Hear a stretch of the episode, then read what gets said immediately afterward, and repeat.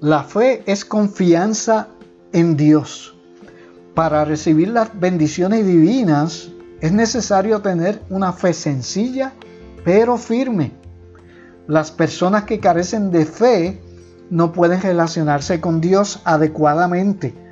Del mismo modo, las personas que viven llenas de dudas tampoco pueden tener una buena relación con Dios. Aún más, las personas que solo se acercan a Dios esporádicamente cuando tienen problemas, tampoco pueden gozar de una buena relación con Dios. ¿Qué tipo de creyente eres tú?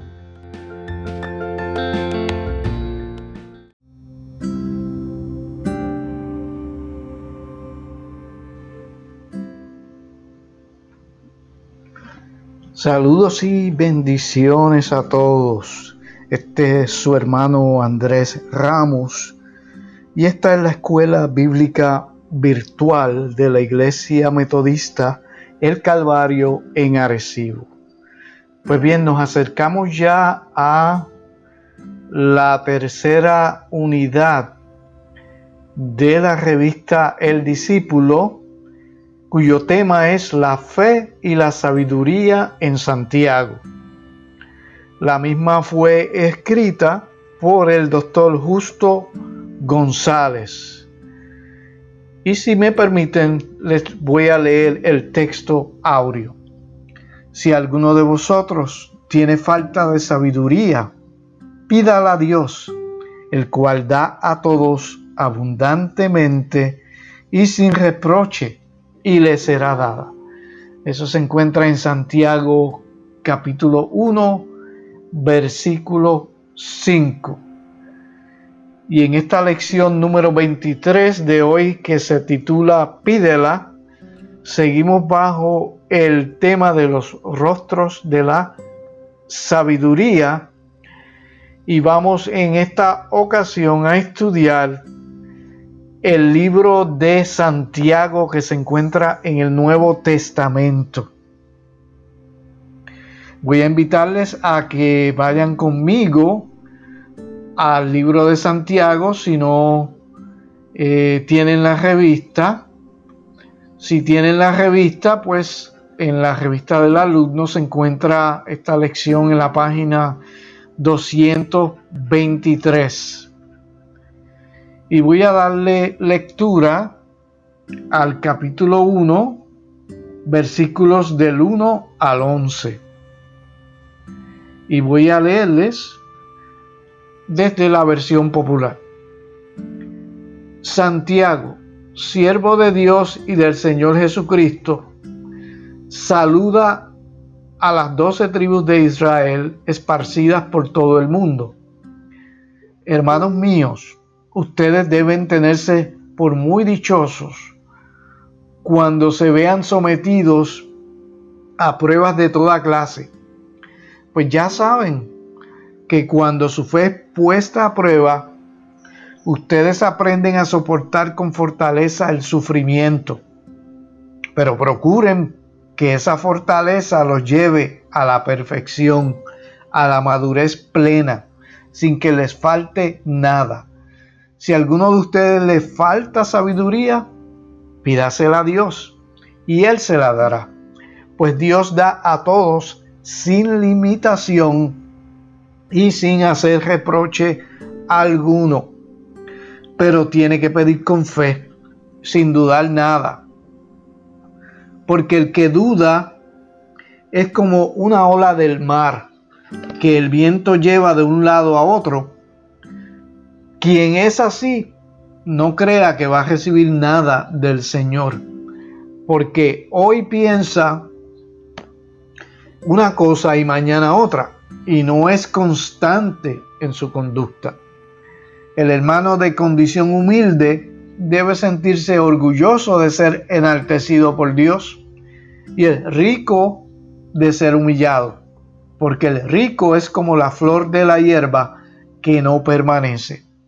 Cuando el sol sale y calienta con fuerza, la hierba se seca, su flor se cae y su belleza se pierde. Así también el rico desaparecerá en medio de sus negocios. Les invito a que tengamos una palabra de oración. Padre Santo y Padre Bueno, te damos gracias por el privilegio que tú nos das de un día de vida.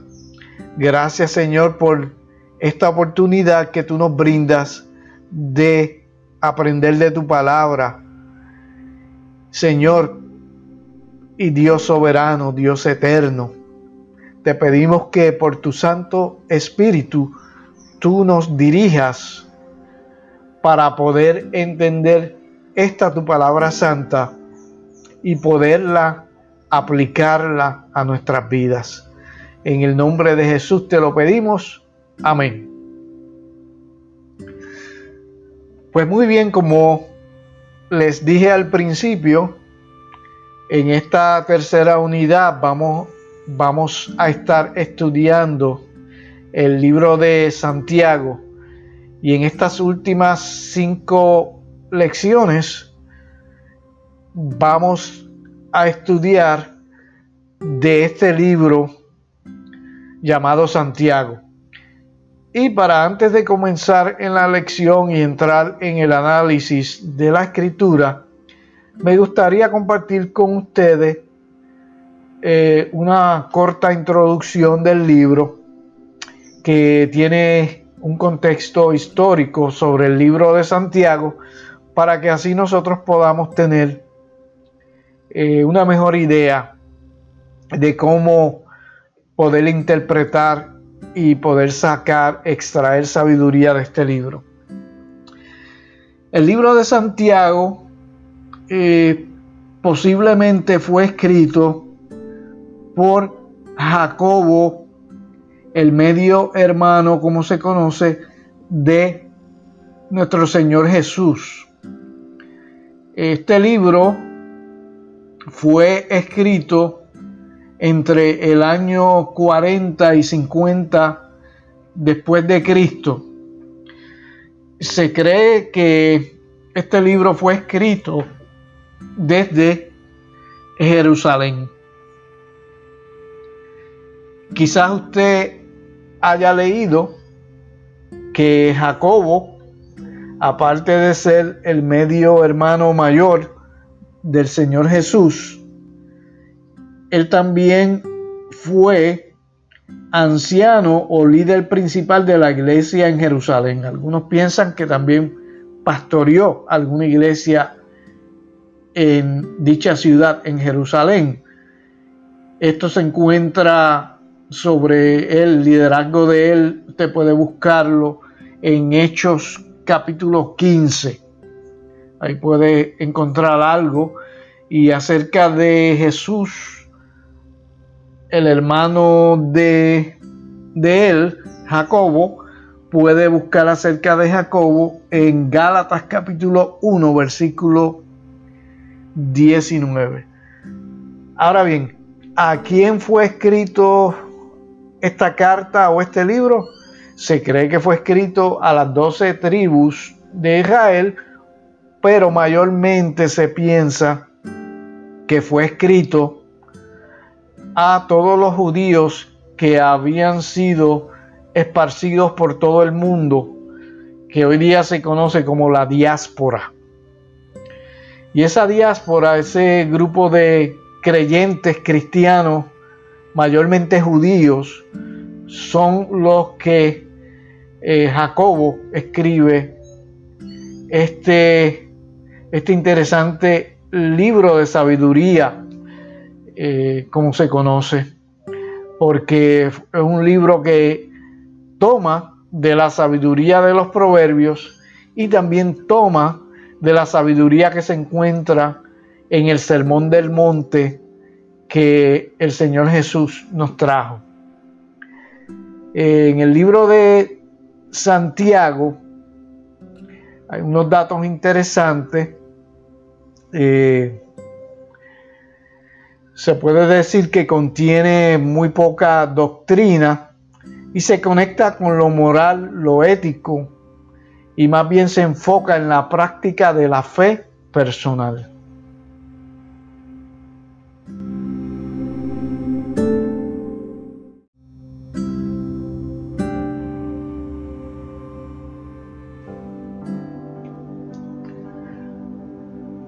Podemos también añadir a, esta introducción a Santiago que el libro o la epístola de Santiago se considera como uno de los primeros libros que fueron escritos del Nuevo Testamento.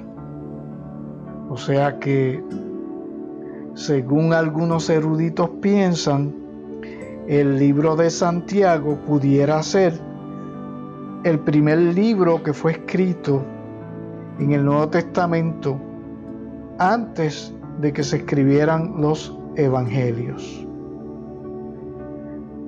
Voy a darle lectura a los objetivos de la lección para el día de hoy, que son los siguientes. Introducir el libro de Santiago, explicando que incluye mucho de lo que hemos visto en la larga tradición hebrea sobre la sabiduría. Invitar a la clase a pedirle sabiduría a Dios, al mismo tiempo dejar bien claro que la sabiduría que estamos pidiendo no es cosa fácil, requiere compromiso. Recordarnos que, aunque Dios requiere sabiduría, obediencia y buena conducta, nuestro Dios es amor, que como dicen los salmos, para siempre es su misericordia. Y cuando nos apartamos de los caminos de la sabiduría y del bien, Dios sigue dispuesto a recibirnos y volvernos al buen camino. Entrando en el análisis de la escritura de hoy, considerando el pasaje bíblico en el capítulo 1 de Santiago, Comenzando desde el versículo 1 podemos ver que el autor que dice escribir la carta es Santiago. Y este es el mismo nombre que en los evangelios o en el griego es Jacobo. Santiago o Jacobo era un nombre común entre los judíos por ser o por haber sido el nombre de uno de los patriarcas. Entre los discípulos de Jesús había dos Santiago o Jacobo, el mayor y Santiago el menor. Estaba además Jacobo, el hermano de Jesús, quien al principio no creía en él, no le seguía, pero después llegó a ser uno de los líderes o pilares de la iglesia en Jerusalén. Esto parece ser, o este personaje parece ser, el Santiago a quien se le atribuye la epístola o el libro que estaremos estudiando durante este mes. Los destinatarios son las doce tribus de la dispersión. Esa frase era un modo de referirse a la totalidad del pueblo de Israel. Y aquí Santiago no parece estarse dirigiendo al pueblo de Israel, sino a la comunidad cristiana en todas partes del mundo, o sea, la diáspora. En los versículos del 2 al 4, aquí entramos de lleno al cuerpo de la carta o del pasaje bíblico. Los hermanos a quienes Santiago se dirige se refiere tanto a hombres como mujeres, porque como si ustedes se percatan cuando leemos la Biblia, vemos que cuando se habla en plural y se usa la palabra eh, masculina, sea hombres o hermanos, pues se refiere a ambos grupos, es inclusivo de tanto las hermanas como los hermanos, tanto los hombres como las mujeres.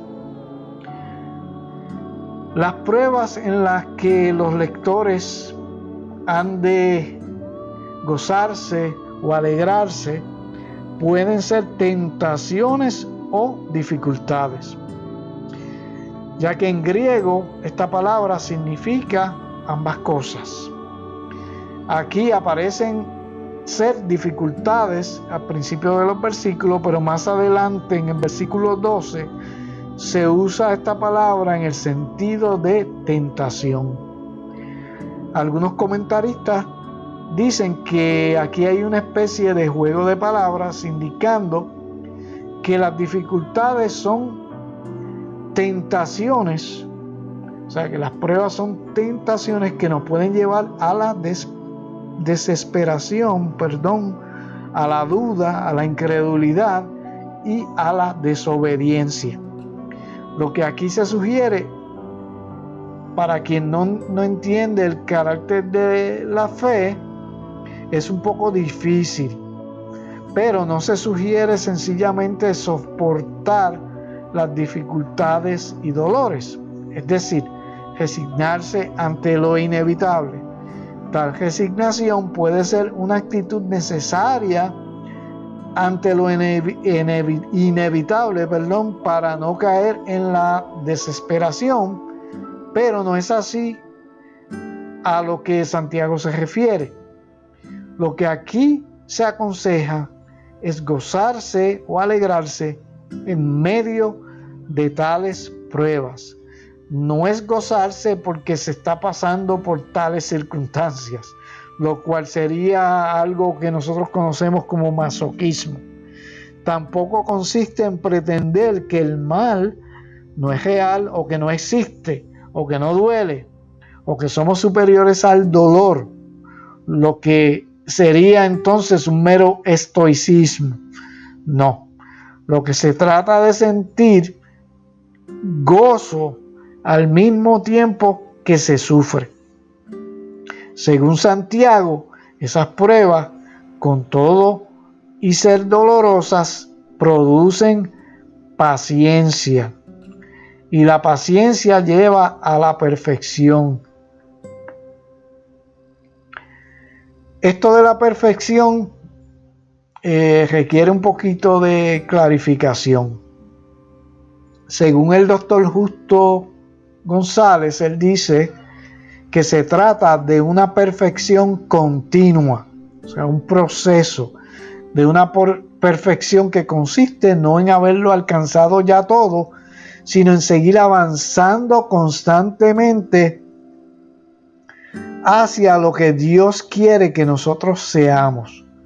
Es una perfección para el momento en que estamos en medio de nuestro desarrollo y en realidad es un camino de perfección donde somos muchos los que estamos en ese camino y solamente podemos correr si nos ayudamos mutuamente. Los versículos del 5 al 8 se relaciona con lo que vimos la semana pasada, en el sentido de que pedir en nombre de Jesús no es pedir lo que a uno le parezca o lo que uno quiera, sino que es pedir lo que Jesús quiere que nosotros pidamos. En este caso, Santiago les promete sabiduría a quienes la pidan. Solamente a quienes la pidan con fe. Cuando Santiago dice que la sabiduría se ha de pedir con fe, esto no quiere decir únicamente que hay que creer que Dios pueda darla. Quiere decir que estamos dispuestos a recibir esa sabiduría y actuar en ella o seguirla. Y como vimos anteriormente, quien no oye la voz de la sabiduría, no oye porque no quiere oír. De igual modo, quien pide sabiduría, pero no para seguirla o practicarla, es lo que Santiago llama una persona de doble ánimo. Una persona incapaz de seguir un curso firme y lo que hoy llamamos una veleta. La imagen que Santiago usa para describirla se refiere a las variaciones del viento. Dice que tal persona es como las olas que van donde el viento las manda. En los versículos del 9 al 11 aquí encontramos un tema, perdón, común en los evangelios, que quien se humilla será exaltado y quien se exalta será humillado, que en las enseñanzas de Jesús repetidamente se expresa diciendo que los primeros serán postreros y los postreros serán primeros. Este pasaje es importante porque generalmente pensamos que la fe cristiana debe llevar a todos a humillarse igualmente. Aquí Santiago dice otra cosa. Aquella persona a quien la sociedad humilla, que desde el punto de vista de esa sociedad es nadie, que no tiene nada, se ha de gloriar en su exaltación. Se ha de gloriar porque sabe que es hijo o hija del gran, del gran rey. Lo contrario es cierto de quien se encuentra en el polo opuesto. Aquí Santiago expresa esto en términos bien concretos. No se trata únicamente de tener una actitud u otra, Aquí Santiago habla de las riquezas materiales. Dice que quien las tiene ha de gloriarse en su humillación. Y como veremos más adelante en este estudio, esa humillación no se limita a declararse humilde o pronunciar palabras de humildad, sino con el modo en que esa persona rica utiliza sus riquezas. Tiene que ver con utilizar esas riquezas solidarizándose con quien no las tiene, haciéndose humilde junto a quien la sociedad declara humilde. Cuando examinamos dentro de este contexto bíblico la sabiduría, eh, podemos observar acerca del modo de enfrentarse a las pruebas y sufrimientos. Podemos también ver la necesidad de que el que se humille sea exaltado y que, quien es exaltado se humille. El puente entre estos dos temas al centro del pasaje es la sabiduría.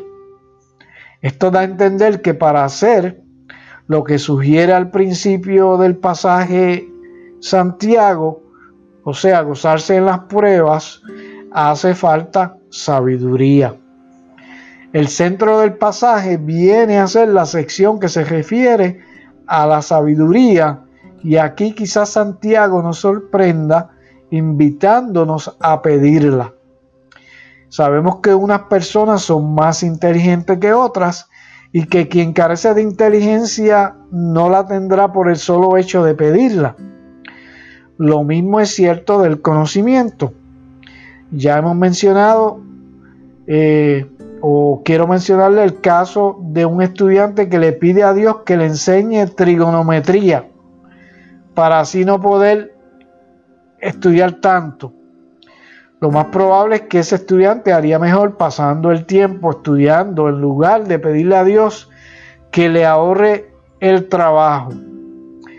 Santiago dice que hemos de pedir sabiduría, pero esa sabiduría no es, meramente conocimiento ni inteligencia. Es más bien saber cómo vivir del modo que Dios desea. En otras palabras, cómo vivir sabiamente. Promete que quien la pida, la recibirá. Y este es el primer punto que debemos recalcar al estudiar este pasaje.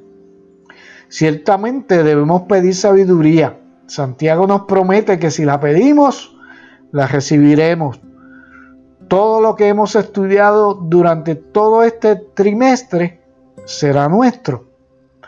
La cosa no es tan sencilla. Santiago dice que hay que pedirla con fe. hay que pedirla con esa fe que es por una parte confianza y por otra parte compromiso. Y hay que pedirla esperando que Dios nos la dé. Hay que pedirla comprometiéndonos a seguirla.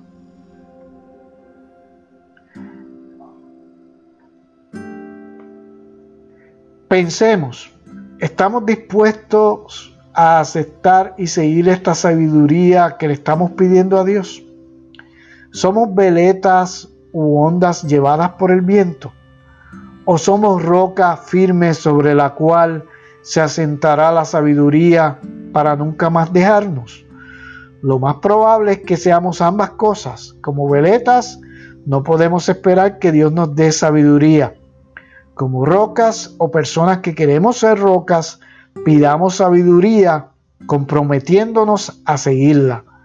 Mas, ¿qué entonces cuando incluso tras comprometernos fallamos en nuestro intento y nos dejamos llevar por una ráfaga de viento inesperada? Tenemos que recordar otro elemento de la sabiduría divina que Santiago nos recalca, pero que hemos visto repetidamente. El Dios que da sabiduría es el Dios de gracia y amor, dispuesto a escuchar nuestras palabras de arrepentimiento y a devolvernos al camino de la sabiduría.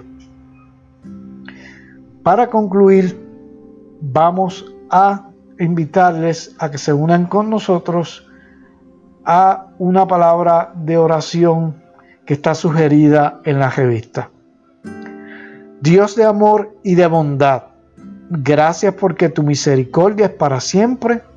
Reconocemos que la sabiduría que necesitamos proviene de ti. Te pedimos que cada día nos des sabiduría. Sabemos que el camino de la sabiduría no es fácil, pero deseamos hacer un compromiso para ser obedientes a tu palabra y vivir conforme a tus enseñanzas. Perdónanos por habernos apartado de los caminos de la sabiduría y el bien. Ayúdanos con tu Espíritu Santo para que podamos cumplir siempre tu voluntad. En el nombre de Jesús. Amén. Muchas gracias por estar con nosotros en la escuela bíblica virtual y será hasta una pronta ocasión me despido de ustedes. Que el Señor les continúe bendiciendo ricamente.